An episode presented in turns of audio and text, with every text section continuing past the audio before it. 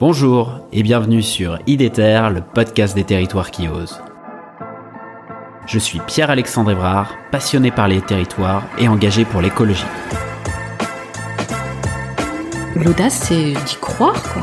En fait, de croire. euh, En fait, c'est de s'accrocher à ses rêves. En fait, je crois que j'étais vraiment déterminé à, à travailler dans ce domaine-là. J'aime bien les gens qui euh, essayent de diffuser de la joie, de, du vivre ensemble, euh, de créer quelque chose ensemble, un peu partout là où ils sont. Avec IDETER, je vous propose de rencontrer ensemble des femmes et des hommes qui se mobilisent partout en France pour la transition écologique. C'est parti Le tourisme pour tous, qu'est-ce que c'est? En fait, comment ça s'est réfléchi? On avait d'abord comme thématique phare le tourisme durable. Mais en fait, à réfléchir, à creuser, c'est quoi le tourisme durable? Comment ça s'intègre?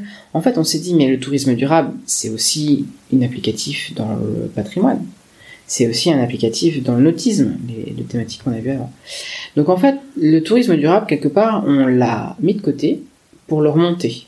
On l'a dit, non, c'est une valeur socle euh, et qui doit infuser dans toutes les thématiques que l'on va travailler. D'accord. Mais pour autant, dans le tourisme durable, il y avait des choses qu'on ne retrouvait pas ailleurs, notamment sur le volet social. Et on a des commandes politiques du département pour travailler sur le volet social. Donc, on a fait le choix d'aller travailler la thématique du tourisme pour tous. Qu'est-ce que c'est le tourisme pour tous pour nous?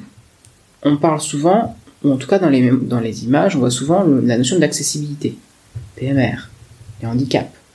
Euh, et les handicaps, souvent, c'est le moteur, euh, le fauteuil roulant.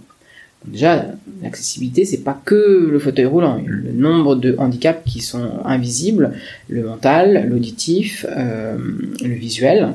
Donc déjà, c'est ce volet global de l'accessibilité qui rentre à ce niveau-là.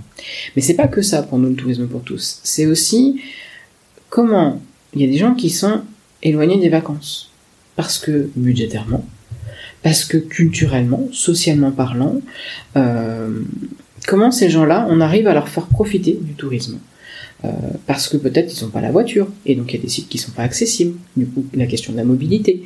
Euh, ben voilà, est-ce qu'il y a des dispositifs comme les chèques ANCV Ne serait-ce que le repérage de l'offre qui accepte les chèques ANCV, chèques vacances, les chèques VACAF, voilà, des choses dé- développées par les partenaires sociaux pour les vacances, auxquelles, bah, du coup, euh, nous, c'est pas quelque chose qui est forcément ancré dans notre ADN, mais sur lequel on travaille. Euh, c'est aussi comment est-ce qu'on va fournir l'information aux organismes qui sont proches de ces populations-là, les CEDAS, par exemple, euh, pour qu'ils aient l'info et qu'ils puissent transmettre à leurs usagers. Voilà, donc le tourisme pour tous. Super, vous voilà arrivé à la fin de l'épisode, j'espère que celui-ci vous a plu. Si c'est le cas, je vous encourage à le partager sur vos réseaux sociaux et à mettre 5 étoiles au podcast sur Spotify ou Apple Podcast. N'hésitez pas non plus à m'écrire ou à me proposer des sujets en m'interpellant directement sur les réseaux LinkedIn, Twitter ou Instagram. À bientôt